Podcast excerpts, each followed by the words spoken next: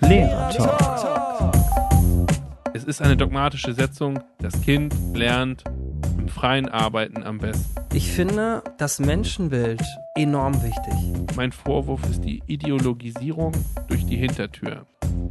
Aber sag mal, meinst du nicht, dass das, all das, was du kritisiert hast, nicht an Regelschulen auch da ist, nur niemand drüber redet? Welches Bild vom Schüler haben wir eigentlich, was in Anführungsstrichen hinterher bei rauskommen soll?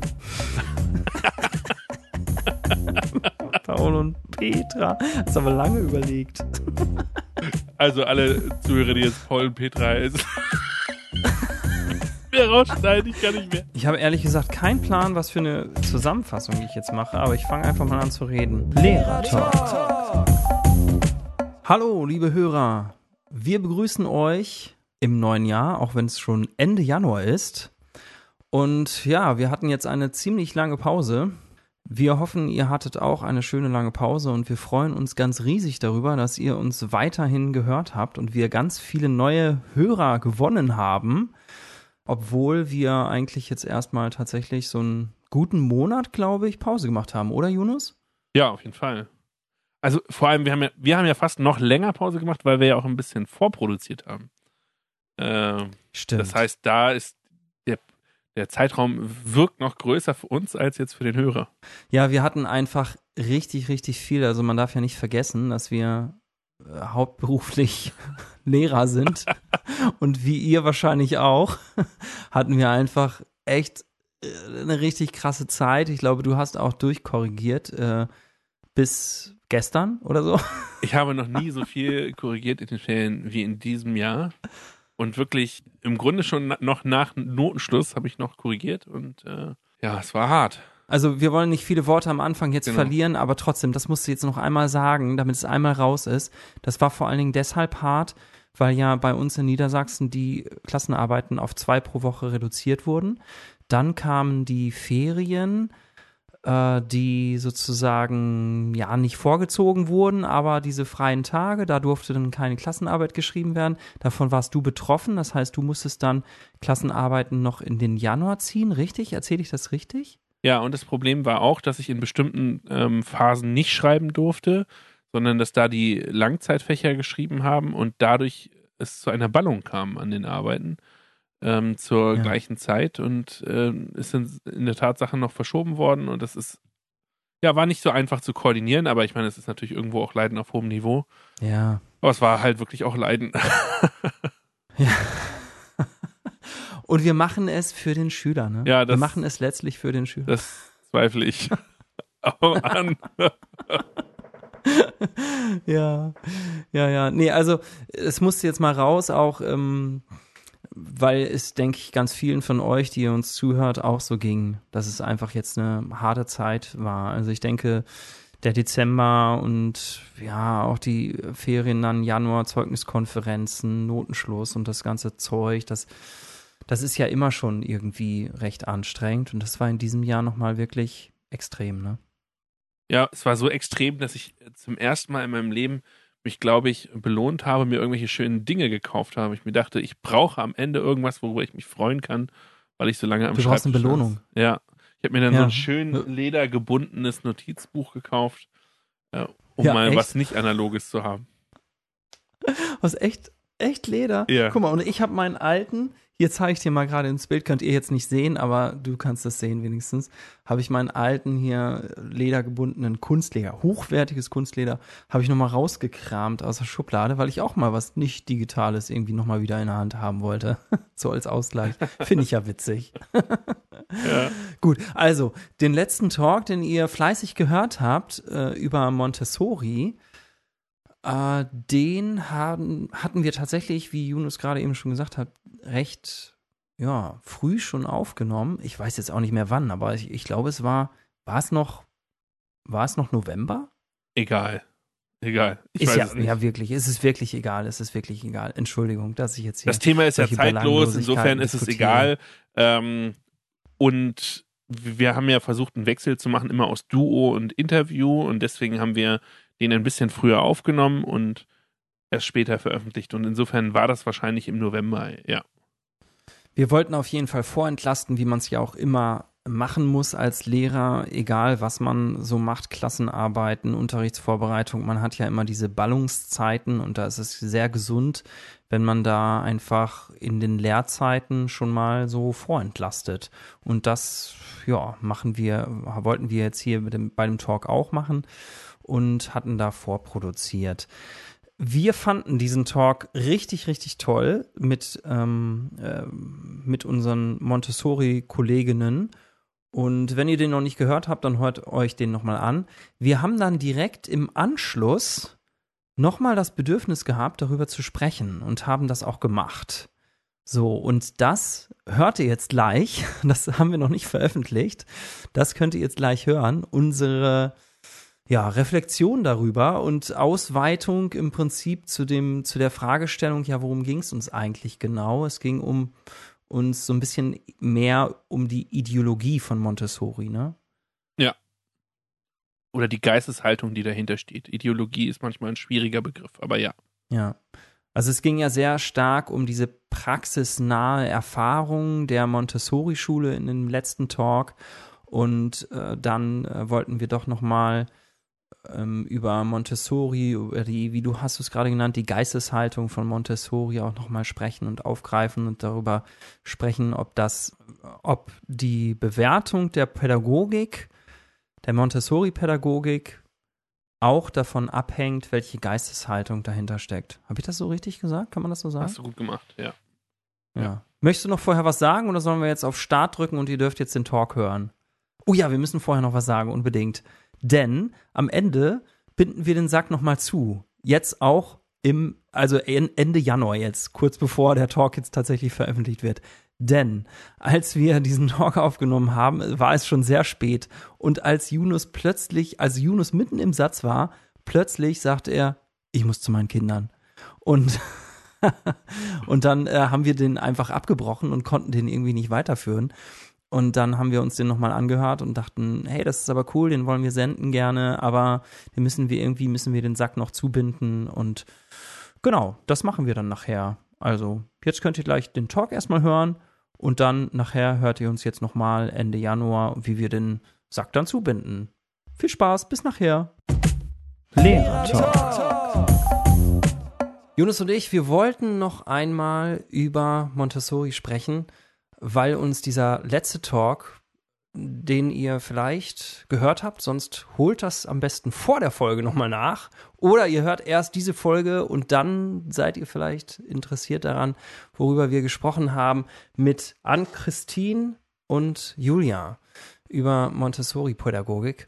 Und ja, diese Folge hat es in sich gehabt, die Montessori-Pädagogik hat es in sich und Maria Montessori hat es in sich und ähm, ja, sie halte noch nach in uns, hat zum Denken angeregt ähm, und wir wollen da doch noch mal drüber sprechen. Da bin ich jetzt ganz gespannt, Yunus. Erstmal Hallo. Moin, moin. Ja, genau. Deine Einschätzung, wie fandst du es? Also erstmal fand ich die beiden super. Ich ähm, äh, mache das total gerne, äh, mit anderen Leuten über andere Erfahrungen zu sprechen und ähm, die auch nicht so verblendet wirken im, im Sinne von, ähm, ich mache jetzt 30 Jahre schon meinen Stiefel in der Traumwelt, keiner nimmt mich ernst, aber ich nehme mich ernst. Sondern die machen richtig mhm. Unterricht und das funktioniert und äh, sie kennen ähm, auch den Vergleich und kennen auch die unterschiedlichen Ausbildungen und sind sehr authentisch. Sind damit ne? authentisch und das finde ja. ich erstmal klasse. Und ähm, ja, und insofern hat mir das Spaß gemacht und man hätte einfach, ich habe das ja, glaube ich, auch im Talk schon angesprochen, es sind so viele Ebenen, es ist die, ist die Schule vor Ort, in denen sie unterrichten, es sind die beiden selber, ähm, es ist deren ja. Podcast und äh, es ist die Montessori-Pädagogik und es ist Maria Montessori als, als Gründungsfigur. Äh, ja. Sofern man das überhaupt ja. sagen kann. Und das ist natürlich ja. eigentlich nicht in einen Podcast, äh, in einen kurzen Podcast irgendwie zu greifen. Man kann da eine ganze Abhandlung draus machen und ähm, ich habe auch gemerkt, dass es selbst dem, also auch bei der Vorbereitung zum Podcast, dass es auch den der wissenschaftlichen Rezeption schwerfällt, das immer alles zu greifen. Und, äh, und das Ding ist ja auch, wir hatten ja auch drüber gesprochen, dass ja ähm, es kein äh, Zertifikat gibt. Genau. Ne? Und das ist ja auch noch ganz schwierig. Dann, ich habe zum Beispiel ähm, in einer Sendung gehört, äh, dass ähm, so ein, so ein äh, Typ, so ein Wissenschaftler, ich habe den Namen vergessen, der auch mit dem Mario, mit dem Sohn von Montessori äh, befreundet war, dass der mal in Brasilien, glaube ich, eine Schule besucht hat. Ähm, kann auch ein anderes Land gewesen sein und ähm, will jetzt nichts Falsches sagen. Und die haben, haben das war eine Mozart-Montessori-Schule und die war davon überzeugt, dass Maria Montessori Mozart geliebt hat und deswegen man ohne Maria, also ohne Mozart keine Montessori-Schule gestalten könne. Und er hatte eben aufgeklärt, dass das total Quatsch ist. Und also so als Beispiel, ne, ähm, dass äh, nicht alles, was, wo Montessori draufsteht, auch Montessori drin ist. Und das macht das Ganze ja wirklich schwierig, ne? Und dass wir jetzt natürlich auch doch ein Stück weit auch eine unterschiedliche Ausrichtung gesehen haben, dass die eben nicht an der Grundschule sind, sondern an der weiterführenden Schule. Und ähm, weil sie ja schon auch betont haben, äh, dass so dieses Klassische, was man sich vorstellt, das Haptische weniger wird. Ne? Also natürlich Mhm, ja. haben die auch schon die Auseinandersetzung mit dem Raum, mit dem Gegenstand, aber wahrscheinlich nicht so intensiv wie in der Grundschule. Und ähm, das auch mal zu hören, weil ich, ich war immer in Gedanken, naja, gut, das ist was Gutes für die Grundschule. Und Ja. dann, ah, weiß ich nicht, geht das, wie geht das weiter? Und äh, Ja, das finde ich dafür habe ich jetzt schon ja. so ein Gefühl bekommen. Ich weiß es natürlich nicht, aber ich habe ein Gefühl dafür bekommen, wie es weitergeht. Mhm. Also mir ging es so, ähm, ich weiß nicht genau, wie euch das ging, liebe Hörer, wie ihr uns jetzt wahrgenommen habt in dem Talk. Ich glaube, ich war sehr ah, enthusiastisch. ich habe das Gefühl gehabt, ähm, Jonas, dass du so ein bisschen stiller warst in den Talk oder dich so manchmal so ein bisschen zurückgezogen hast und ich weiß nicht, ob es einfach an deiner Tagesform lag oder vielleicht hast du irgendwie doch so ein paar Punkte, wo du sagen würdest, nee, da kannst du jetzt echt gar nicht mitgehen und wolltest jetzt aber vielleicht auch in dem Talk mit den wirklich sehr netten äh, Kolleginnen da nicht zu gravierend äh, irgendwie einhaken oder sowas. Nee, es liegt eher darin, dass es wirklich ähm, vielleicht auch das, das Format gespre gesprengt hätte. Ne? Die müssen ja auch erstmal schaffen, das, äh, ein bisschen die Biografie, ein bisschen das Konzept und ein bisschen äh, ihren Alltag zu schildern und das alles reinzupacken in einen Talk.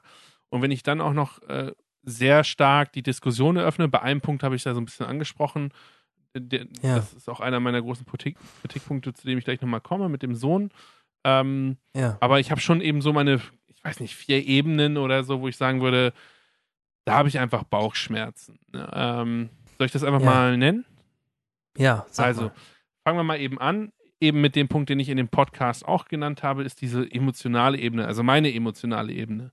Ich tue mich damit Mhm. schwer zu sagen, sie als Mensch davon loszulösen von ihrem eigenen Biografie, denn wir machen das ja schon, ähm, dass wir die Biografie mit immer in die Lehre hineinziehen. Wenn jetzt jemand zum Beispiel im Nationalsozialismus eine schwierige, ähm, ein schwieriges Verhalten an den Tag gelegt hat, ja, ähm, stimmt, dann ja. sagen wir schon, nein, das müssen wir beachten und, ähm, und man kann das äh, Werk nicht von der Biografie trennen, ja. Aber so ähnliche Knackpunkte hat sie eben auch. Sie hat nicht nur den einen Knackpunkt, also nochmal zur Aufklärung. Lass uns dabei, lass uns doch mal bitte erstmal bleiben. Ist das wirklich so? Ich würde das nämlich in Frage stellen. Ich würde nämlich wirklich das Werk von dem, also von der Biografie trennen wollen. Also ich meine, das hat man doch auch im Nationalsozialismus. Du bist jetzt zwar kein Geschichtslehrer, sind wir beide nicht, aber du bist Politiklehrer. Ähm, es ist jetzt ein heikles Feld. Ich möchte es trotzdem Ja, mal ich, ich ansprechen und nicht, dich dass ich fragen. missverstanden werde. Ich meinte jetzt nicht Ja. im Sinne einer Cancel Culture, dass ich sagen würde, ähm, weil Hitler Wagner gut gefunden hat, dürfen wir Wagner nicht mehr gut finden. Das meine ich nicht. Genau, das wäre jetzt meine Ähm, Frage gewesen. Das, ja. äh, das ist diese Cancel Culture, die ich ablehne. Nein, ich meine, dass ähm, ich glaube, dass wenn man ein Leben geführt hat und da bestimmte Stationen im Leben drin sind, und zu einer komme ich auch noch später, fließt die eigene Lebensgeschichte immer in den Inhalt und das macht sich irgendwo bemerkbar. Also zum Beispiel, dass Okay. sie eben Medizin studiert hat, hat die Auswirkung darin, dass sie so eine Art ähm, ja, ihr habt mal naturwissenschaftlich gesagt, ich sag mal, wissenschaftlichen Blick auf die, auf das Kind von außen. Und dann entwickelt sie Ja. auch eine, eine Definition von normal, die wir heute wahrscheinlich nicht mehr äh, so übernehmen würden, was ein normales Kind ist. Ähm, und äh, das hat aber was mit ihrem Leben zu tun, dass sie eben äh, Medizin studiert hat, die hat die Menschen beobachtet und gesehen und gehandelt und ihre Lehre gehabt. Und das kann man nicht so trennen. Und ähm, jemand, der, äh, der in bestimmten ähm, gesellschaftlichen Schichten aufgewachsen ist, hat eine bestimmte Verhaltensweise, entweder indem er genau so ist wie die gesellschaftliche Schicht oder dass er damit äh, in Gänze bricht und sich ganz anders verhält. Und deswegen würde ich sagen, man Ja. muss die Biografie stärker kennen bzw. stärker nutzen und dann sich zu überlegen, oh, spielt es vielleicht doch eine Rolle? Ein Punkt zum Beispiel, äh, den ich später Ja. nochmal aufgreifen werde, ist, dass sie zum Beispiel katholisch ist. Das spielt eine Rolle. Wir haben aber Das kaum über Religion gespielt, gesprochen. Ja, das stimmt, das stimmt. Das aber ich wollte stimmt. noch mal kurz eben, damit das klar ist, ist, ja. was ich meinte, ist eben, dass sie ja ihr Kind da abgegeben hat aus der Situation heraus und dass es ein Zeitgeist geschuldet ist und so weiter und so fort. Aber ich glaube, es macht etwas mit einem Menschen. Es macht etwas mit einem Menschen, wenn Ja. man nicht jeden Tag sein Kind aufwachsen sieht. Und dass man nicht äh, es äh, jeden Tag Nahrung gegeben hat. Dass man nicht jeden Tag mit ihm gespielt hat. Ne? Und Mhm. vielleicht äh, deswegen auch die unterschiedlichen Begriffe. Bei äh, Montessori haben wir gar nicht gesprochen im Talk. Geht es auch viel um den Begriff Arbeit und weniger um den Begriff Spielen. Ähm, und vielleicht hat das auch was damit zu tun. Aber das ist alles natürlich Spekulation. Da ist auch die historische Forschung, hat es da schwer. Und wir zwei Nasen sowieso. Aber ähm, naja, da, ich, das fiel mir einfach insgesamt schwer zu sagen, ich nehme nur die Pädagogik. Und das hatte ich so ein bisschen das Gefühl, dass die beiden die Pädagogik leben und die auch gut Ja, finden, das stimmt, ja. Mhm. aber es nicht so verzahnen. Ne? Also die, die wissen das zwar, aber und haben auch eine bestimmte Erklärung dafür. Ähm, Ja. Aber das fehlt mir so ein bisschen. Aber das spielte ja auch schon wahrscheinlich bei der Schulwahl eine Rolle, ne? Sie haben ja erzählt, dass Sie jetzt keine eingefleischten Montessori-Kinder waren und Lehrer sind, sondern dass Sie über Umwege sozusagen von einer Regelschule dahin gekommen sind und die Gründe waren ja erstmal andere. Ja. Ne? Und ähm, dann äh, haben Sie sich vielleicht gar nicht ja, deswegen spielt das vielleicht für die erstmal auch gar keine Rolle, ne? sondern haben halt erstmal sich mit der Pädagogik auseinandergesetzt und vielleicht auch mit der Montessori-Pädagogik im Studium darüber und so und dann mit der Schule auseinandergesetzt und nicht mit der Person, mit der Biografie Maria Montessoris. Ne? Ja, genau. Und das, Aber sag noch mal, ich habe deinen Punkt noch nicht genau verstanden. Also ich, ähm, vielleicht kannst du für mich noch mal diese Brücke schlagen. Klar, das sind wichtige Punkte, wie sie mit ihrem Sohn umgegangen ist, wie das, was das mit ihr gemacht hat und so. Ähm, aber ich habe, vielleicht kannst du für mich noch mal und für unsere Hörer die Brücke schlagen, wenn ähm, wir einen Lehrertalk haben und wir uns für Schule, Schulentwicklung, Pädagogik, pädagogische Ausrichtung, reformpädagogische Ansätze vielleicht interessieren, dann uns eine Montessori-Schule anschauen, dann schaue ich mir erstmal an, ähm, wir haben eine tolle Folge über den Lernerfolg gemacht, ne? Nochmal anhören, liebe Hörer. Fand ich wirklich großartig und ganz wichtig. Ähm, äh, zum, zum, zum Lernerfolg schaue ich mir dann an, funktioniert das? Ja, Ja. funktioniert diese Schule?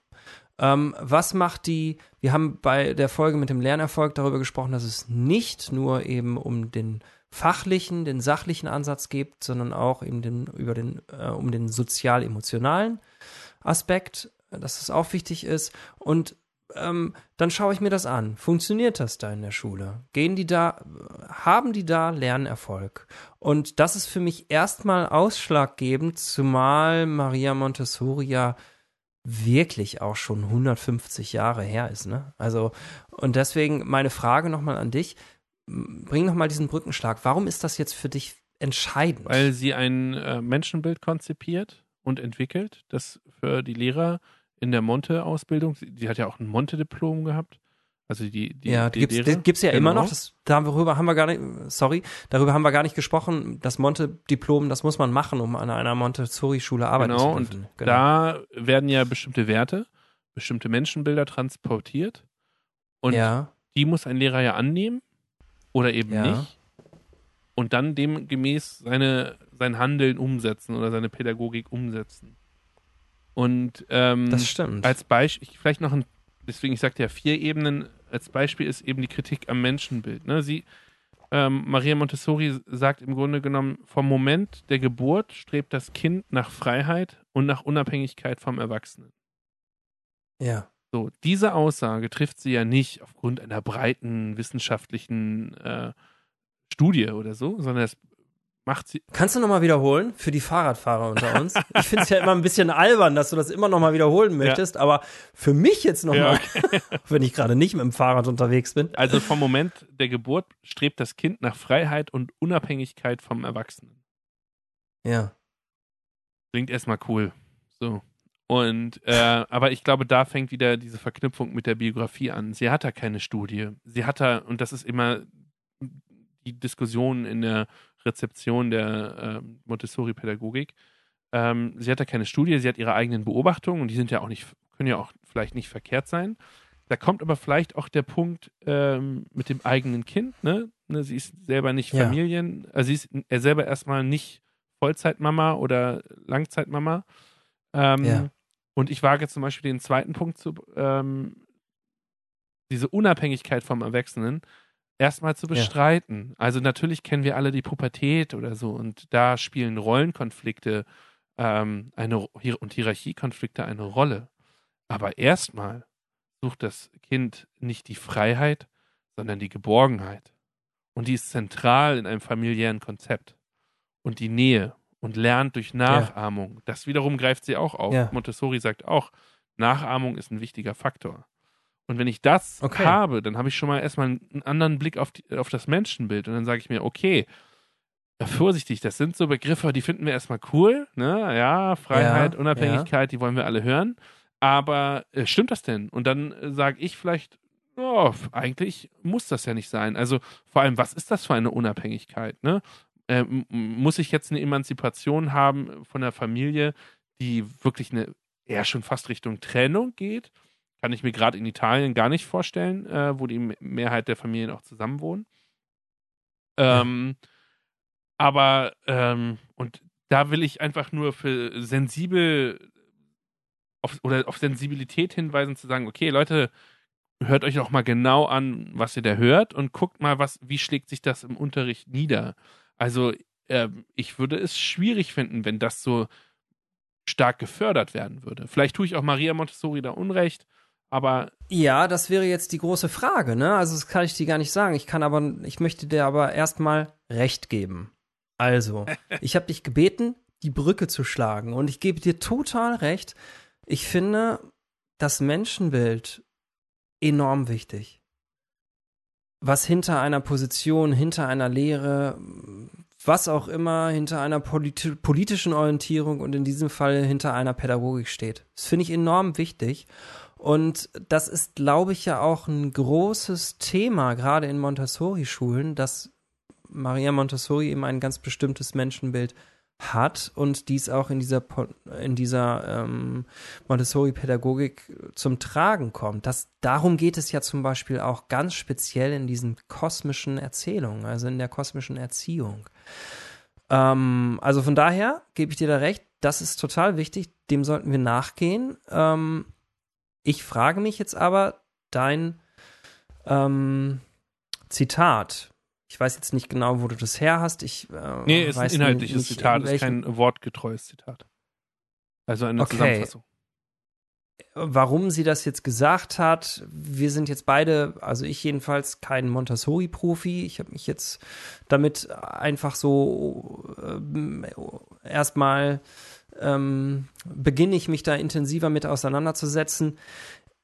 Ich glaube, dass es da ähm, eher darum geht, ums Lernen und nicht um die Beziehung. Denn das, was du kritisiert hast, gerade das oder äh, was du gesagt hast, was gegebenenfalls zu Problemen führen könnte, gerade das funktioniert ja anscheinend an Montessori-Schulen viel besser als an Regelschulen. Nämlich, die fühlen sich da wohl, die fühlen sich da geborgen, die fühlen sich da zu Hause, die gehen da gerne hin. Und wenn du da gerne hingehst, wenn du dich da wohlfühlst, dann lernst du natürlich auch mehr und lieber, ja. Und, ähm, und das scheint ja sehr gut zu funktionieren, gerade ne, an Montessori-Schulen. Und dass man nach Unabhängigkeit und Freiheit vom Erwachsenen strebt, vielleicht könnte man das eher darauf beziehen, auf das Lernen von Sachgegenständen, ja, oder von Sachinhalten oder von Handlungen und Fertigkeiten. Also, ähm, wir hatten das Beispiel ähm, Schnürsenkel zu machen. Ich kann sagen, meinem Kind jetzt äh, eine ganz genaue Anleitung. Ich kann, oh ja, ein sehr schönes Beispiel, Schnürsenkel zumachen. Und gleich habe ich noch ein Beispiel, was noch schöner ist. Ähm, ich kann die Hände des Kindes nehmen und führen. Oder ich kann es demonstrieren, Schnürsenkel in die Hand geben und einfach mal machen lassen, ausprobieren lassen. Und noch ein schöneres Beispiel finde ich, ähm, ich bin ja Musiklehrer und beim Klavier, ich weiß nicht, ob jemand von unseren Hörern oder du vielleicht auch, Jonas, spielst du Klavier? Hast du mal Klavierunterricht gehabt? Nein. Ich hatte einen Nein. Bruder, der jeden Tag Klavier gespielt hat. Es gibt Klavierlehrer, die nehmen die Hände des Schülers in die Hand und führen die Finger. Und abgesehen davon, ob man jetzt irgendwie Körperkontakt haben sollte oder nicht, das, das sei mal dahingestellt, äh, ist das eben eine große Frage, ob das zielführend ist. Ist völlig klar? Nein, ist es nicht. Totaler Quatsch. Ja, also das sollte man nicht machen aus meiner, Posi aus meiner Sicht. Auf keinen Fall. Ähm, und ich glaube, dass es darum geht, der Grundsatz, den wir ja auch angesprochen haben, ist, hilf mir es selbst zu tun, bezieht sich, ist ja sozusagen eine Maxime äh, gesprochen von einem Kind aus. Das Kind sagt, hilf mir es selbst zu tun. Da ist ja auch schon dieser Beziehungsfaktor drin. Ich möchte deine Hilfe. Ich möchte gerne, dass du mir hilfst. Ich brauche dich, dass du mir hilfst. Aber ich möchte es selber machen.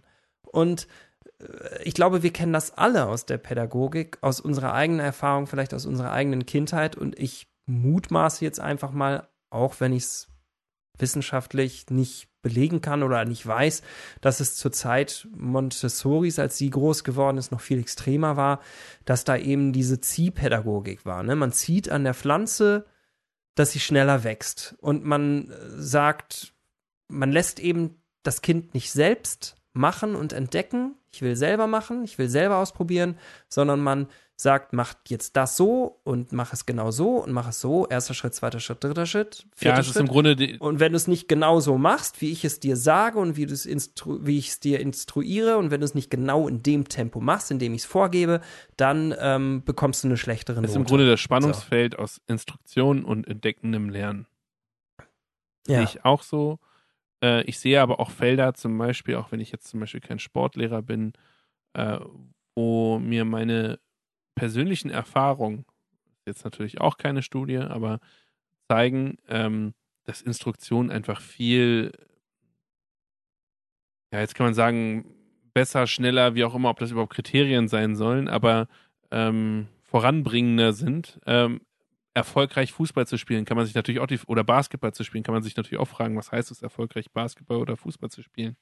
Aber ich kann jetzt zum Beispiel ja. einem Schüler einen Ball in die Hand nehmen und sagen, ja, versuch mal den Ball irgendwie Richtung Korb zu bringen. Die Lösung, äh, die, das Wichtige ist es, dass du, dass der Ball im, im Netz landet, weil dafür kriegst du Punkte. Wie du das machst, ist egal.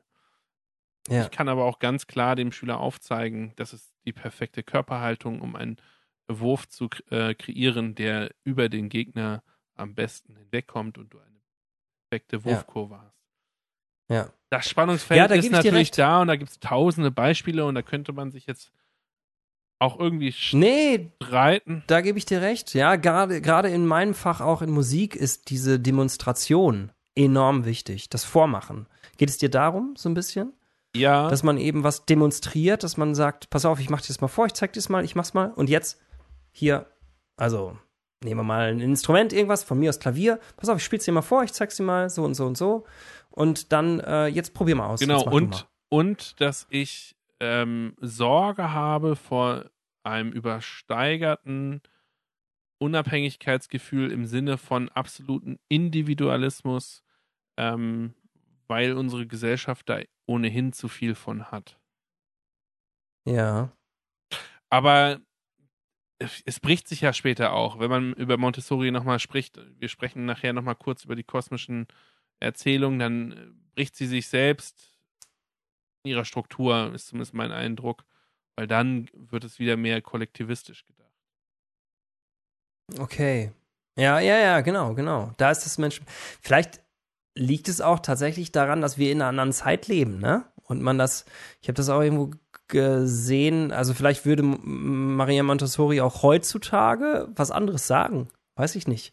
Also. Äh, ja, weil, Zeitgeist, ne? Spielt ja auch eine Rolle, ne? Also, ähm, gesellschaftlichen Bedingungen ändern sich. Vielleicht wäre die Pädagogik genau. heute eine andere. Und das ist ja das, ja. was wir gerade in diesem Talk versuchen, eine Utopie zu finden, die für die ja. jetzt und für die Zukunft äh, von Relevanz ist. Ja. Ähm, zumal es ja, sag mal, im Bereich Bildungsforschung ja auch unheimlich schwierig ist. Ne? Das wäre zum Beispiel mein dritter Punkt, ähm, dem, den ich auch im Talk zart angesprochen habe, wo sie auch reagiert hat, ist nämlich ähm, die Hattie-Studie. Ähm, ja. Ich sag mal so, ähm, mein dritter Punkt wäre, Kritikpunkt wäre diese dogmatische Setzung äh, versus wissenschaftliche Evaluation. Also es ist eine mhm. dogmatische Setzung, das Kind lernt im freien Arbeiten am besten. So. Aus ja, Montessoris Sicht ist das meiner Meinung nach eine dogmatische Setzung. Und ähm, ja. ein, äh, die Hattie-Studie würde jetzt sagen, nee, freie Arbeit hat nicht den großen Gewinn. Ähm, mhm. Die beiden haben ja auch cool geantwortet. Es gibt ja noch andere Faktoren, ne? Äh, die ja. äh, Auswirkungen auf den Lernerfolg haben. Äh, und eine hatten wir gar nicht genannt, zum Beispiel Motivation, ne? Und Motivation ist vielleicht auch in diesem Kontext, in diesem Beziehungsgeflecht, also alles, was drumherum ist, in diesem, ja, genau. in diesem ja. System Montessori, ähm, ja. gleicht das vielleicht aus, sodass dann auch das Freiarbeitskonzept dafür gebraucht wird, um die anderen positiven Faktoren für den Lernerfolg zu gewährleisten. Ne? Und das ist, glaube ich, auch wirklich schwer herauszufinden, zu sagen, hey, das ist jetzt das System, was läuft. Ja. Also sag noch einmal, damit unsere Hörer und auch ich ein bisschen mehr so der Struktur folgen können. Ja. Ähm, deine, deine ersten beiden Punkte. mein erster Punkt war diese emotionale Ebene, dass ich sage, äh, die Biografie muss man mitdenken in einem pädagogischen Konzept. Ja. So. Stimmt. Und, der, und der, genau, richtig. Das könnte man aufschlüsseln Punkt. in den zweiten Punkt, den ich jetzt aber als getrennt gesetzt habe wegen Kritik am Menschenbild, dass ich sage, ähm, ja. der, das Kind strebt nicht automatisch nur nach Unabhängigkeit und Freiheit, ja, Denn ja. Ähm, ich würde sagen, der Mensch ist eben ein, ein Sozi ja. sozial strukturierter Mensch im Sinne von auf die Gemeinschaft, auf die Familie bezogen. Und der dritte Punkt ist jetzt praktisch die, äh, der Vorwurf, dass die Montessori-Pädagogik eine dogmatische Setzung vornimmt, indem sie einfach behauptet, freie Arbeit ist grundsätzlich besser. Mhm. Äh, und ja, es gibt viele Behauptungen, ja. ne? Nicht nur diese, sondern und die sich dann letztlich äh, und das, die sich dann letztlich in mh, mm, zeigt positiv, aber in den jeweiligen Schulen, ja. dass die Leute, die die Schulen machen, sagen, hey, das bringt total was. Und dass die Schüler sagen, das bringt total was und dass die Eltern sagen, es bringt total was. Weil wir dürfen ja nicht vergessen, äh, ich glaube, in Deutschland gibt es ähm, über 600 Kitas, äh, die nach Prinzipien ja. der Montessori-Pädagogik äh, sind und ähm, es gab, ich habe jetzt eine Zahl, ich glaube, die habe ich bei Wikipedia oder so, äh, 2012 in Deutschland 225 äh, Montessori-Grundschulen und 156 ja. Sekundarschulen. Das ist, äh, das ist nicht wenig. Extrem. Bitte? Das ist nicht wenig? Findest du es wenig? Ich finde es extrem wenig, ja. Also wenn du mal guckst, wie viele, wie ich weiß nicht, wie viele ja, Schulen es gut, gibt, aber es klar. gibt extrem wenig und dann äh, finde ich, ist das kannst du dann, also ich weiß jetzt nicht, ich würde sagen, gerade weil es aber so wir reden von ist, 2012. der Boom der Privaten findet ja in den letzten okay, zehn Jahren aber, statt. aber gerade weil es so wenig ist, kannst du doch nicht verallgemeinern sagen, wenn, wenn jetzt irgendjemand sagt, ja, das klappt, das ist toll und so, dass du dann sagst, ja, okay, wir machen jetzt flächendeckend in Deutschland Montessori-Pädagogik. Genau, das ist das Problem, das kann ich eben das, nicht. Das, deswegen meinte ja, ja. ich, das ist doch voll wenig. Ja, also natürlich. Auch wenn ich äh, eigentlich immer noch euphorisch bin, aber trotzdem muss ich, muss ich dir da recht geben, das muss alles irgendwie mitbedacht werden. Ne? Allerdings äh, tue ich mich manchmal auch eben mit der Bildungsforschung schwer, die dann versucht, wirklich was in Zahlen auszudrucken, wo wirklich Menschen da sind und, und ja, ich doch ja, recht ja. viel auf meine Erfahrungen gebe und dann sage, naja, meine Erfahrungen sind andere. Insofern ist das schwierig, aber grundsätzlich ist das ein, ein Diskussionsfeld, die bei der Montessori-Pädagogik bleibt und ähm, die übrig bleibt. Und das, der vierte Punkt ja. hat übrigens auch was mit der Biografie zu tun. Mein Vorwurf ist die Ideologisierung durch die Hintertür. Ähm, Okay. Also sie, Mhm, ja. Maria Montessori hat ich- eine ja, katholische mhm. Prägung, aber sie hat eine starke theosophische Prägung und, Ja. und eine starke theosophische Vernetzung. Also sie hat, ähm, Jetzt musst du ganz kurz. Ähm, Mach ich gleich. Sich, ich will ja? kurz sagen, warum, ich will erst was zu dem ersten Begriff sagen, zu der Ideologisierung. Also Ideologie meine ich jetzt hier, ähm, ja, also äh, wir haben jetzt alle im Hinterkopf, ne, altgriechisch Idea und Logos, die Lehre und so. Ähm, also eigentlich die Ideenlehre. Aber ich meine jetzt hier im Sinne von Weltanschauung, ich meine das Verständnis, was äh, ähm, ja auf, sagen wir mal, auf Karl Marx bezogen, der sagt, äh, im Sinne des, es, es wird ein falsches Bewusstsein in der Gesellschaft erzeugt. Ähm, Marx und Engels haben im Grunde versucht, äh, den ähm, Ideologiebegriff so zu verstehen, dass, also, oder sie definieren ihn so, wenn ich das richtig verstanden habe, dass ähm, Ideen und Weltbilder, die sich praktisch mh, nicht an der Evidenz und guten Argumenten orientieren, sondern im Grunde darauf abzielen, ähm, Machtverhältnisse zu stabilisieren und zu ändern oder zu ändern. Also sagen wir es so, dass also vielleicht eine Pädagogik da rauskommen soll oder ein, ein, ein es soll ein Mensch dabei rauskommen, der Ja. ähm, der, wo eine, ein gewisses Bewusstsein in diesen Kindern entsteht. Ein bestimmter Mensch soll dabei ra- rauskommen. So, jetzt muss ich aber zurückkommen. Was? Ja. Ähm, erstmal, Maria Montessori hat diese Kat Oder, oder warte mal ganz kurz, weil das gerade lang ging. Dein Punkt ist, wenn ich es richtig verstanden habe, ist, ähm, du kritisierst, dass man nicht mehr frei ist. dass paradoxerweise, obwohl es ja auf Freiheit aufbaut, dass durch diese ständige ähm, Also nicht mehr frei denken. Du kannst nicht mehr entweder das oder das denken. Ja, das, also das, das, durch die, das hat auch was mit diesen kosmischen Erzählungen zu tun, dass Ja. ähm, zu bestimmten Punkten immer in regelmäßigen Abständen die Schüler, die auch die teilweise, das hätten wir klarer nachfragen müssen, fällt mir gerade ein, Sie werden die indoktriniert. alten Geschichten auch von Maria Montessori. Es ist nicht nur alles aktualisiert, sondern sie kriegen auch, ja. soweit ich weiß, die alten Geschichten vorgetragen, vorgelesen, vorgespielt. Jede Schule macht das da irgendwie anders.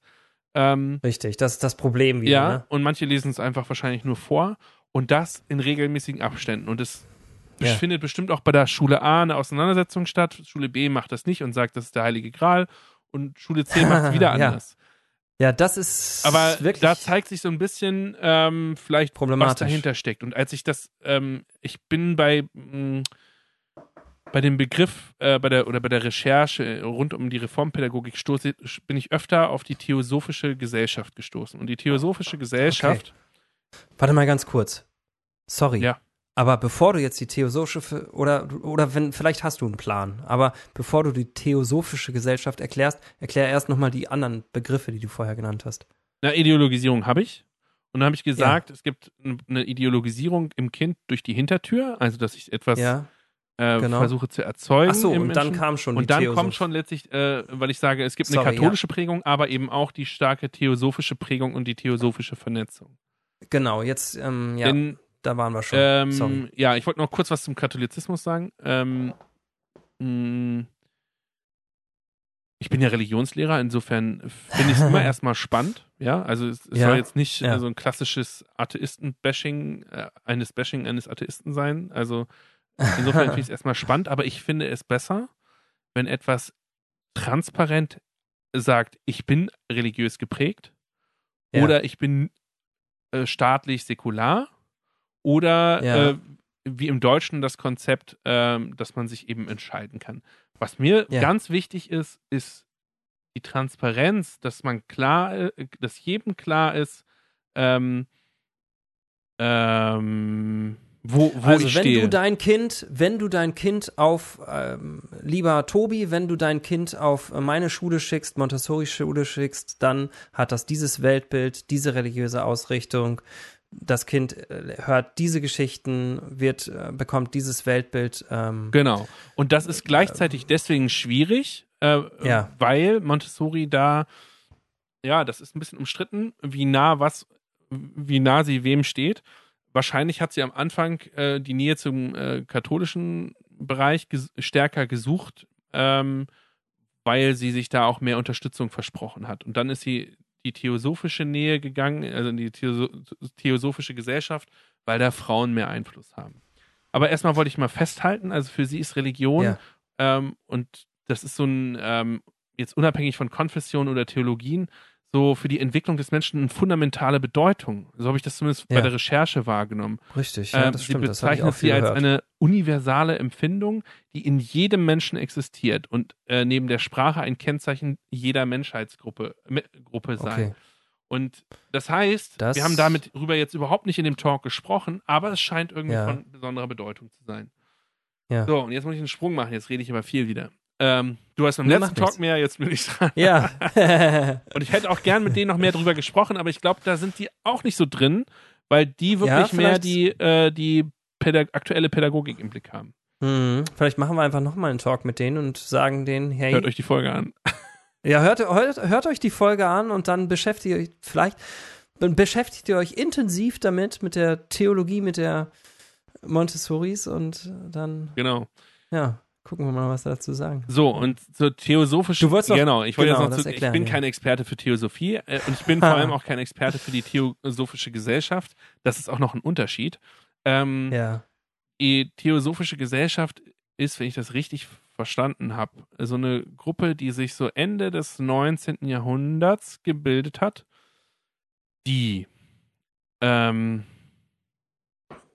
versuchen, da fällt einem vielleicht schon auch auf, dass das bei ihr dann doch eine Rolle spielt, Naturwissenschaft und Religion ein bisschen mehr zusammenzubringen, aber Ja. nicht so wie ich es jetzt sagen würde, wo ich sagen würde, yippie, okay, da mache ich auf jeden Fall mit, finde ich spannend, sondern Ja. da ist auch so spiritistisches, äh, paranormale Aspekte äh, bei den jeweiligen Vertretern mit dabei, ja, Ja. und okay. ähm, die bestimmte Phänomene untersuchen wollen und ähm, ja. und das fand ich dann doch ein bisschen strange, zumal dann ähm, Mhm. die Theolo Theosophische Gesellschaft, eine davon heißt, wie heißt die denn nochmal? Blue, Blue, Blue Blue, Blavatsky, ich, ich hab's vergessen. Du, da bin ich echt nicht drin, du. Ja, egal, also irgend so, die hat stark hervor, äh, auffällige Augen, also irgendwas mit Blue war oder so. Ja. Ähm, wollte ich jetzt sagen? Äh, die hat zum Beispiel, glaube ich, auch ein Magazin rausgebracht, äh, das hieß Lucifer mit Z, so, ne? nicht mit C Ja. oder umgekehrt. Ja. umgekehrt. Okay, ja. Und ich denke mir, warum benutzt man solche Vokabeln, ne?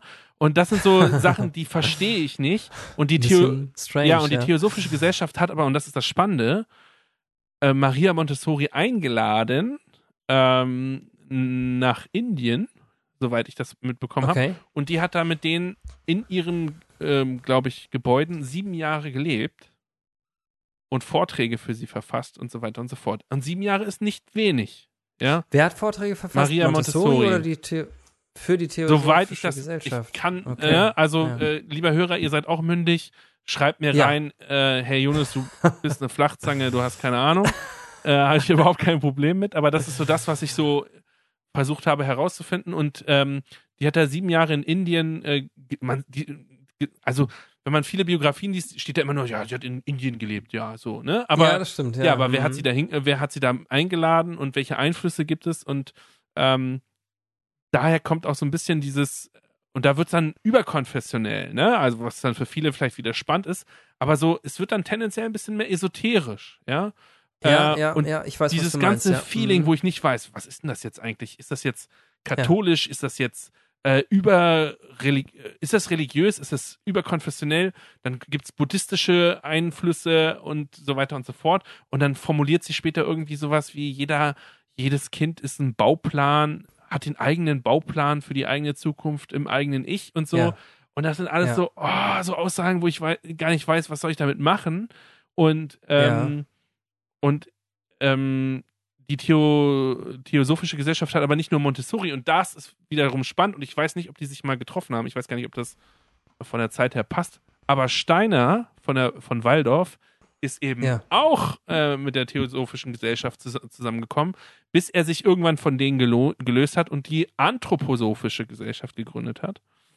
Oder Okay, irgendwie da okay, mit, okay. mit drin ist. Ja, ja, je- jetzt, jetzt erinnere ich mich. Ja, genau, klar. und deswegen, klar, ähm, ich erinnere mich, genau. und deswegen sage ich, Biografien Stimmt. sind wichtig, weil auch Steiner, wenn wir Ja. irgendwann mal Waldorf machen, ey, da müssen wir Ja, uns wir. lange vorbereiten. Also der Ra Steiner ist noch komplizierter, glaube ich, als Montessori. ja, wir können ja erstmal eine Folge machen und dann, so wie jetzt mit Montessori, und dann merken wir, oh, wir müssen da echt nochmal richtig dran. Ja, genau. äh, und, Ich merke das nämlich jetzt auch gerade. und das ist etwas, wo ich sage, ey, nee, ey, ich will keinen so einen heimlichen Lehrplan an meinem Kind, äh, wo ich nicht weiß, Ja. was steckt da noch hinter. Und ich glaube, Aber das- 90 Prozent oder 95 Prozent aller Montessori-Pädagogen ist das auch scheißegal. Ja, Ja. ich sage das Wort eigentlich Und nicht deswegen- gerne. Und deswegen ist es vielleicht auch wieder gar nicht Und deswegen so ist schlimm. es vielleicht auch gar nicht so schlimm, sondern jede Schule ist vielleicht hospitiert in den jeweiligen Schulen und darüber reden, aber gleichzeitig sind eben manche Dinge ähm, einfach eine Setzung, ne? Also so wie vielleicht Ja, ähm, ja, Montessori ja, geil findet, dass man, oder ich, wie rede ich eigentlich heute? Wir müssen Äh, wie Montessori es eben toll findet, Gegenstände zu haben, aber vielleicht ist eben auch diese kosmischen Erzählungen und da schließt sich vielleicht der Kreis. Ich kenne leider die kosmischen Erzählungen so nicht in der Gän in Gänze, aber auch da hat dann auch zum Beispiel die katholische Kirche irgendwann gesagt, die theosophische Gesellschaft ist abzulehnen. Ja, okay, äh, also okay. muss es ja irgendwelche Gründe geben, warum jetzt Okay. die Katholiken damit ein Problem haben. Und vielleicht ähm, sind diese ganzen, ja, weiß ich nicht, esoterisch, spiritistisch, äh, theosophischen Aspekte, die äh, schlagen sich vielleicht in solchen Geschichten nieder oder schlagen sich darin nieder, wie sehe ich das Kind? Und wenn es eben Mhm, das Kind darin mhm. sieht, dass es unbedingt befreit werden muss oder frei Ja. sein muss, und dann würde ich sagen, Ja. nö, Kind muss nicht, Also, ja. Oh ja, das ist allerdings eine harte These jetzt von dir, über die man auch nochmal einzeln sprechen könnte. Aber ich will erst mal sagen, jetzt habe ich den Namen auch wieder. Dieser, äh, ich habe da auch in dem, in dem äh, Talk mit Ann-Christine und Julia ähm, das angesprochen. Und auch gerade eben, der äh, Montessori-Profi, der heißt, glaube ich, wenn das der ist, ich meine, das ist der Winfried Böhm. Und der hat auch dieses Beispiel mit der Schule, die da irgendwie so eine Mozart-Montessori-Schule ist. Von dem habe ich gehört im Interview, dass der gesagt hat, immer wenn es um Theologie und Religion geht bei Maria Montessori, dann wird es schwammig. Ja, stimmt. Ich weiß nicht, ob er das Wort schwammig, aber sinngemäß hat Ja. er das so gesagt. So und äh, das ist, glaube ich, echt ein großes Problem. Und das ist jetzt auch vielleicht das Problem, was wir gerade haben. Ne? Ja, aber um ehrlich zu sein, den Schuh müssen die sich anziehen. Wir sagen, das ist lange her, aber dann kriege ich, Ja. kann ich auch hin, dann kann ich auch hingehen und sagen, äh, ich bin jetzt der Montessori-Dachverband, ich distanziere mich von Lehre A, aber finde Lehre B cool und distanziere mich von der von der Zusammenarbeit mit, ähm, Ja. na, wir hatten noch äh, ähm, ähm, im Dritten Reich und äh, aber finde das und das gut. Das kann man doch machen. Also Montessori 2.0. Montessori 2.0. Ja. Aber sag mal, meinst du nicht, dass das all das, was du kritisiert hast, nicht an Regelschulen auch da ist, nur niemand drüber redet, weil die Regelschulen eben den Mainstream der Gesellschaft darstellen und eben nicht so ein esoterisches Gedöns wie theosophische Richtungen und äh, kosmische Erzählungen, so ein Zeug gibt's halt nicht an Regelschulen. Und trotzdem bekommen doch unsere Schüler an einer ganz normalen Regelschule ein ganz bestimmtes Weltbild. Ja, ähm, und das ist auch das, was mich manchmal an meinen oder an Kollegen stören kann. Ich weiß nicht, ob das dir ein Begriff ist, aber in der Politik äh, spricht oder in der Fachdidaktik der Politikwissenschaft spricht man vom Beutelsbacher Konsens. Äh, Nee, das erklär mal ganz Okay. kurz. ähm, ich kriege jetzt natürlich nicht alle Begriffe hin, aber es gab ein Treffen. Also man hat sich halt gefragt, wie soll politische Bildung funktionieren? Ähm, ähm, wir wollen ja sowas wie Hitler und so, dass das nicht nochmal passiert, also dass wir eine, eine Gleichschaltung auch in der Schule haben und wir eine gewisse Ideologie in die Köpfe kriegen. Nein, wir wollen ja was anderes. Ähm, Ja. Und auch da, liebe Politiklehrer, ihr könnt mich gerne korrigieren. Äh, und da gab es eben die Fachdika, Fa- Fachdidaktiker für Politik haben sich mal getroffen, gab es äh, wahrscheinlich dann in Beutelsbach. Ähm, und die haben sich letztlich überlegt, was, wo muss Politikunterricht aufpassen? Ähm, Ja. Oder wo muss Schule aufpassen? Und ähm, zum Beispiel, dass man eben Äh, Politisch neutral sein muss. na, neutral ist ein ganz blöder Nee. Begriff, der hilft einem hier jetzt nicht. Also der Bottelsbacher Konsens sagt im Grunde genommen, dass man den Schüler nicht überwältigen soll. Also es ist eben nicht erlaubt, egal mit welchen Mitteln auch immer, irgendwelche im Sinne irgendwelcher erwünschten Meinungen den Schüler zu über, überrumpeln. Ja. Ähm, Ja. Weil dann hindere ich ihn letztlich an der Bildung eines selbstständigen Urteils. Ja. Und Ja. ähm, das ist eben diese, diese, diese Grenze zwischen politischer Bildung und Indoktrination.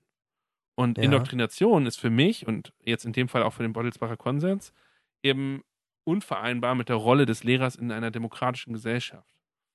ja. Und weil der ja das Ziel, ein, äh, eine Zielvorstellung hat, dass der Bürger mündig werden soll.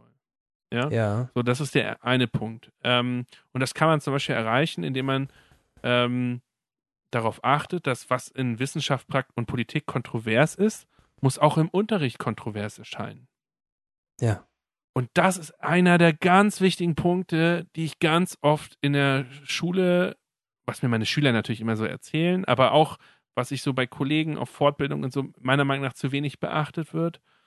Ähm, es gibt nun mal nicht immer nur Wissenschaft Mainstream A und das war's, sondern es gibt mehr. Ja. Und das heißt, das, was da kontrovers diskutiert wird oder eben auch in Politik, weil wir sind der Politikunterricht, muss eben auch im, Un- äh, im Unterricht kontrovers erscheinen. Okay, das heißt, du würdest dem Beutelsbacher Konsens auf jeden Fall zustimmen, wenn ich dich richtig Ja, verstanden klar, habe. Und ganz sagen, wichtig. auf jeden Fall muss man bei jedem Aspekt einfach, den man beleuchtet, gerade in Politik, ich finde äh, Nee, auf jeden Fall auch Schule in Religion, allgemein. Ich würde sagen, Schule, Schule allgemein. allgemein, Schule allgemein äh, sollte man immer kritisch sozusagen mehrere Seiten ähm, dem Schüler aus, aus Montessori-Perspektive ähm, gesprochen, würde es dann heißen, anbieten. Ja, weil du hattest mich ja gefragt, Damit sich der, der Schüler dann äh, damit auseinandersetzen kann, mit verschiedenen Positionen und dann eben mündig. genau, und, denn du hattest kann. mich ja, gefragt, ob das nicht an unserer Schule, äh, Regelschule, Auch ist, auch ja. so ist. Und dann sage ich, natürlich ist das so. Und ich ärgere mich immer Ja. über Kollegen oder über Lehrer, die irgendwie sagen, das ist die Wahrheit. Oder, also was weiß ich, ich bin aufgewachsen in der, Ant, äh, in der Anti-Atomenergie. Ähm, Ja. Zeit so, ne? Ich bin auch kein Ja. Freund der Atomenergie so, aber ein Lehrer muss Ich mir weiß, nicht muss mich nicht manipulieren und mir nicht sagen, äh, Atomenergie ist Mist, sondern ein Lehrer muss Genau. sagen, die und die Argumente sprechen dafür, die und die Argumente sprechen dagegen und am besten lässt er sie der Schüler selbst erarbeiten. Und jetzt, lieber Genau. Schüler, versuch mal kriterienorientiert dein Urteil zu fällen und dann kannst du bestimmte Werte hinzuziehen und überlegen, Ja. äh, ist es ein Sachurteil oder ein Werturteil und so weiter und so fort. Und das gilt für jede Form von, ähm, meiner Meinung nach, von Meinungsbildung. Und natürlich können wir unseren Schülern auch Strukturen geben. Ja, wir leben in einer Demokratie, also, ähm, aber trotzdem, ich habe nichts davon, also ich habe keinen mündigen Bürger, wenn ich meinem Schüler sage, ja, Atomenergie ist Mist und übrigens, geh doch mal zu Friday for Future oder, oder bleib weg von Friday for Future oder wie auch immer. Ne? Das war ja bei uns jetzt äh, Mhm. in allen Schulen Deutschlands die Diskussion, äh, ob Ja. jetzt Lehrer dazu raten sollen oder nicht. Äh, und ich finde, ja. die sollen sich da Schwierig, ne? zurückhalten äh, mit Ja. der Stellungnahme, sondern und wenn, und deswegen habe ich vorhin gesagt, Neutralität ist ein blöder Begriff, denn laut ähm, zumindest niedersächsischen Schulgesetz ähm, ist Neutralität für einen Lehrer nicht so zu verstehen, dass er keine Meinung hat. Ein Lehrer darf seine okay. Meinung äußern. Ein Lehrer kann auch seine Meinung äußern. Er muss sie nur als solche kenntlich machen und dass sie nicht äh, im Kontext von Noten etc. ist. Ja. Und zum Beispiel fragen mich ja meine Schüler auch, wie ich manche Dinge sehe, sowohl in meinem Rallye Ja. als auch in meinem Politikunterricht. Aber ich würde dann halt sagen, das würde ich dir entweder, A, sage ich dir dann, wenn dann als Privatmann und nicht als Lehrer, und B, würde ich dir gerne am Ende sagen, weil wenn ich dir jetzt schon was sage, dann bist Ja, du schon okay. geprägt in die eine Richtung und dann äh, fällt es dir schwer, dich davon zu emanzipieren. Und deswegen Ah. würde ich am liebsten erst sagen, hier, wenn du Abitur hast, dann lass uns doch die ganzen Themen durchdiskutieren. Also von daher ähm, gibt es das auf jeden Fall an Regelschulen auch, aber es ist natürlich, liegt natürlich am einzelnen Lehrer dann. Genau. Der einzelnen Lehrerin und ist nicht systemisch begründet. Nicht so stark. Könnte man vielleicht so, so sagen. Nicht so stark. Vielleicht aber nicht so stark. schon auch. Ich würde es schon sagen, würdest du sagen, dass dieser, dieser Beutelsbacher Konsens eine Grenze hat oder dieses, dieses offene, sage ich mal, dass der Schüler nicht überrumpelt werden soll, dass er mündig werden soll, dass es eine Grenze gibt? Ja, Beim ja, ich Grundgesetz zum Beispiel? jetzt mal auf Politik, klar, weil ähm, im Unterricht wäre es jetzt schon schwierig, einem äh, Nationalsozialisten oder so eine Sprachbühne zu, äh, zu geben. Ne? Also wenn jetzt ein Schüler Ja. sich äh, menschenfeindlich, verfassungsfeindlich und verfassungswidrig äußert, dann würde man ihm ja eine Plattform geben, da man aber eine Verantwortung für die Mitschüler hat, müsste man da äh, Grenzen ziehen und sagen, nein, wir bewegen uns auf dem Boden der freiheitlich-demokratischen Ja, Grundordnung, Äh, aber lass uns doch Ja. ein persönliches Gespräch führen. Und dann kann man die Bühne entziehen und sagen, lass uns Ja, doch zu, ja, äh, ja. in der großen Pause oder beim Nachmittagstermin äh, beim Tee Ja. das Thema besprechen. Total spannend, Yunus. Zurück zu Montessori. Jetzt sind wir eigentlich äh, im Prinzip bei den kosmischen Erzählungen, ne? bei der kosmischen Erziehung. Also, denn wenn wir auch gerade gesagt haben, ja, das gibt's in Regelschulen auch, es ist aber weniger systemisch angelegt, es liegt mehr am einzelnen Lehrer dann, wenn er eben nicht nach diesem äh, Grundsatz oder dem Beutelsbacher Konsens äh, unterrichtet oder nicht diese Haltung hat. In Montessori-Schulen jedenfalls wie ich es jetzt so verstanden habe, ist es ja wirklich systemisch in der Montessori-Schule angelegt, dass du ein ganz bestimmtes Weltbild, nämlich in diesen kosmischen Erzählungen vertrittst.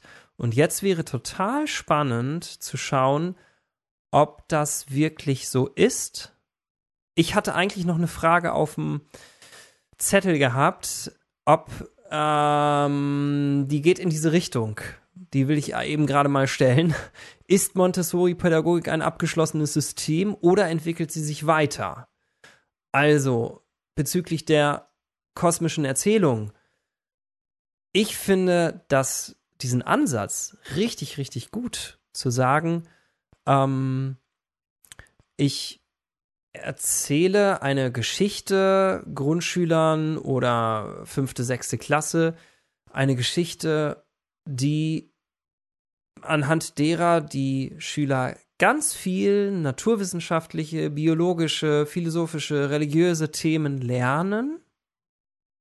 Und diese Geschichte erzähle ich so, dass sie fächerübergreifend ist und das Kind einen Platz da drin hat. Denn darum, so habe ich jedenfalls das äh, verstanden, Ja. darum ging es ja Maria Montessori, dass man eben nicht ein einzelnes Individuum ist, was machen kann, was es will, sondern dass man sich als Teil des Kosmos versteht und sagt, das, was ich tue, meine Entscheidungen haben Auswirkungen auf den gesamten Kosmos. Und deswegen sind diese kosmischen Erzählungen auch äh, so, vielleicht auch so ein Hype in so einer Bewegung des ähm, Wir und Planet retten, retten und so ein Zeug, ja. Ja. Ähm, äh, und das, diesen Ansatz finde ich total super.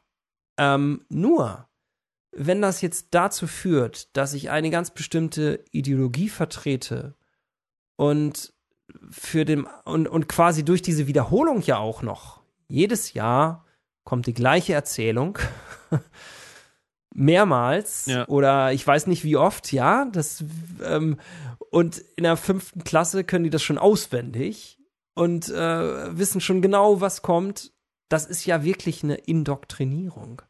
Und wenn das jetzt nicht angepasst werden kann, ähm, wir hatten ja an Christine und Julia gefragt, oder ich hatte sie gefragt, ob die wirklich zwingendes Teil von Montessori-Schulen sind und sie meinten, ja, das wäre so, also fanden sie jetzt, dass wenn man das weglassen würde, dann wäre es keine Montessori-Schule mehr. Die Frage wäre, weil ich dir recht gebe in allen Punkten und wir jetzt eine Montessori-Schule gründen wollten, würde ich sagen, ja cool, lass uns doch die kosmischen er Erzählungen so bauen, dass verschiedene Positionen damit äh, vorkommen, Also da drin vorkommen. Erstmal müssen wir Weißt du, was ich meine? Ja, erstmal müssen wir uns alle rot im Kalender eintragen. Du gibst mir recht. Das finde ich schon mal gut. Aber das mache ich doch so immer und danach widerspreche ich dir. ja. ähm, Erstmal recht geben. Ja, Ohren- also ich, ich wechsle Ohren- jetzt mal die Rolle. Ich wechsle jetzt mal Ja. die Rolle vom Kritiker weg hin zum ähm, Montessori-Verfechter.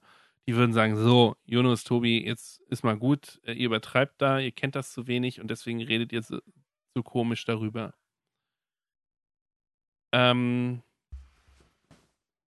ich muss leider zu meinen Kindern. Lehrer Ja, bis hierhin sind wir also gekommen. Jetzt ist Yunus bei seinen Kindern und wir switchen wieder Ende Januar und ihr hört uns jetzt wieder sozusagen tatsächlich vor ganz weniger Zeit, äh, wie wir jetzt hier, ich im Keller sitze und Yunus im Arbeitszimmer oben unter der Decke schwitzt. Unterm Dach, wollte ich sagen. Und äh, Yunus hat gesagt, ich soll jetzt nochmal für die Fahrradfahrer das Ganze zusammenfassen unter euch. Ne? Wenn ihr jetzt auf dem Fahrrad sitzt, dann ähm, gucken wir mal, worüber wir jetzt gesprochen haben. Also und wie wir das Ganze dann auf eine höhere Ebene vielleicht nochmal stellen können. Yunus hat einige Kritikpunkte mit mir diskutiert. Und zwar einmal sind wir von der Biografie Montessoris nochmal ausgegangen, dann das Menschenbild Montessoris und die Dogmatik der Pädagogik letztlich, also der Freiarbeit zum Beispiel, ne, das haben wir ausgiebig diskutiert. Und dann der ganze theologische, theosophische Aspekt, der da irgendwo die ganze Zeit mitschwingt. Und ähm, ganz spannend für mich vor allen Dingen war auch, dass Yunus nochmal mir genau erklärt hat, was es mit dem Beutelsbacher Konsens auf sich hat. Und da habe ich sehr viel mitnehmen können. Das war auch was, was ich ja so als Nicht-Politiklehrer nochmal hinzugelernt habe. Ähm, es ging um die Frage letztlich, inwieweit Bildung vielleicht auch indoktriniert und dass man das gerade nicht tun möchte. Und dann haben wir zum Schluss eben gerade eben, ihr habt es gerade eben gehört, wir, müsst, wir mussten uns jetzt nochmal in Erinnerung rufen, über die kosmischen Erzählungen gesprochen und das Ziel letztlich, ja, oder eine Idee ist, dass die kosmischen Erzählungen kosmische Erzählung 2.0, dass man die kosmischen Erzählungen schon aufgreift, so habe ich es gesagt, dass man sie schon auf jeden Fall erzählt und auch als Teil nutzt, weil ich davon ganz begeistert bin, aber dass man sie, also ganz im Sinne des Beutels, des Beutelsbacher Konsens vielleicht immer wieder anpassen sollte und auch verschiedene Denkrichtungen dabei berücksichtigen sollte, ähm, damit es eben nicht zu einer Indoktrination wird. Genau. Und da hattest du jetzt noch einen weiteren spannenden Gedanken, Yunus, dazu. Ja, also beziehungsweise, dass man sich überlegen muss, was, dass man die, auf die Inhalte dieser kosmischen Erzählung nochmal genauer eingehen müsste, die sich hinterfragen müsste. Denn was steht denn dahinter? Wir müssten uns ja eigentlich die Frage stellen, und das hast du ja zwischendurch auch gemacht, ob es einen Unterschied da gibt in der Montessori-Pädagogik und der allgemeinen, ja, oder den, den normalen äh, Regelschulen nennen wir es mal, ähm, die ja auch ein Bild vom Schüler im Kopf haben. Und wir müssten uns vielleicht alle mal die Frage stellen, welches Bild vom Schüler haben wir eigentlich, was in Anführungsstrichen hinterher bei rauskommen soll? Ja, also ich habe, ich habe so ein bisschen das Gefühl gehabt, dass so der Politiklehrer gleich die Antwort hat, ja, ist doch klar, der mündige Bürger. Was, was kommt denn da für eine Antwort beim Kunstlehrer? Was kommt denn da für eine Antwort beim Sportlehrer? Ähm, das würde mich einfach total interessieren und ich glaube, das müssen wir aber auch uns konkreter überlegen und auch miteinander abstimmen, welches Bild wir von der Welt auch insgesamt generieren wollen. Beziehungsweise, und das steckt ja jetzt eigentlich dahinter, rein rechtlich gesehen, wie wollen wir unseren Erziehungsauftrag wahrnehmen? Es geht ja letztlich nicht nur darum, ähm, Paul und Petra oder so beizubringen, Paul und Petra. Hast aber lange überlegt. Ja, ja beizubringen. Entschuldigung, Jonas. Entschuldigung. Also alle Zuhörer, die jetzt Paul und Petra ist. Mehr rausschneiden, ich kann nicht mehr. Das lasse ich natürlich. Ich denke gerade an Johannes Schröder. Da haben wir doch auch über die Namen philosophiert. Ja, genau. Wie hießen die nochmal bei Johannes Schröder in seinen Büchern? Weiß ich leider nicht mehr, aber. Paul, Ma Paul Manuel oder sowas. Nee. Torben Manuel. Torben Manuel, genau. genau. Torben Manuel. also, ähm, ja. Findest du den Faden noch? Ja, es geht jetzt nicht nur darum, eben Torben Manuel beizubringen, wie er sich zu verhalten hat, sondern wie wir den Erziehungsauftrag insgesamt wahrnehmen wollen. Und da steckt natürlich dahinter, welches Ziel haben wir. Und ich habe mal beim, ich habe mal ein Buch gelesen ähm, oder ein Interview gelesen ähm, mit Margot Honecker. Die Geschichtslehrer unter uns wissen, ähm, dass das ja mal davon abgesehen die Frau von Herrn Honecker war und äh, die Bildungsministerin und die sagte halt, ähm, natürlich erziehen wir unsere Schüler zu sozialistischen Schülern. Sonst funktioniert ja das System hinterher nicht. Hm. Und das klingt jetzt erstmal krass. So. Ja. Äh, ich dachte, oh krass, das, äh, die gibt das ja richtig zu und so. Aber irgendwie hat sie recht. Irgendwie müssen wir, und deswegen sagt ja der Politiklehrer auch, wir brauchen den mündigen Bürger, der in einer freiheitlichen Demokratie selbstständig handeln kann. Das wäre ja mein, mein Bild vom, vom Schüler. Aber ich glaube, das müssen wir umfassender denken, ähm, ganzheitlicher denken und auch vor allem mit allen Fachkollegen ja. absprechen, wohin wir da wollen und ähm, mit welchem Ziel wir das machen wollen. Und das gilt meiner Meinung nach für alle Schulformen. Das kann, wir, wir haben jetzt hier darüber gestritten, wie das bei Montessori eben ist, aber das gilt für ja. alle.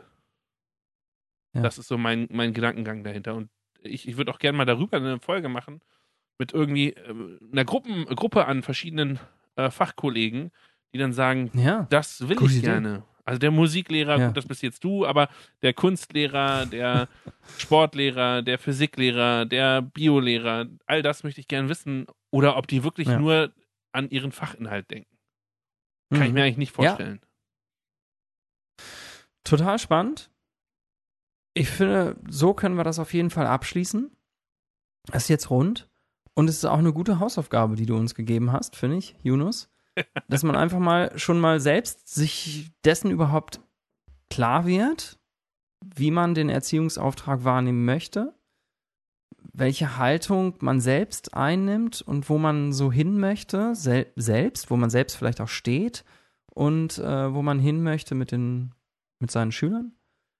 Und dann, äh, ganz spannend finde ich, dass du gesagt hast, dass man da einfach auch mal mit anderen Kollegen mit anderen, die andere Fächer unterrichten, drüber spricht und sich mal darüber austauscht. Ne? Austausch, ganz, ganz wichtig. Und da hat man mal vielleicht einen ganz klaren Impuls. Hey, was steckt eigentlich hinter deinem Fach so? Also abgesehen von dem Fachlichen, was möchtest du deinen Schülern so mit auf den Weg geben und so? Ja, das ist eine spannende Frage. Gut. Inspiriert uns, schreibt uns das vielleicht auch mal.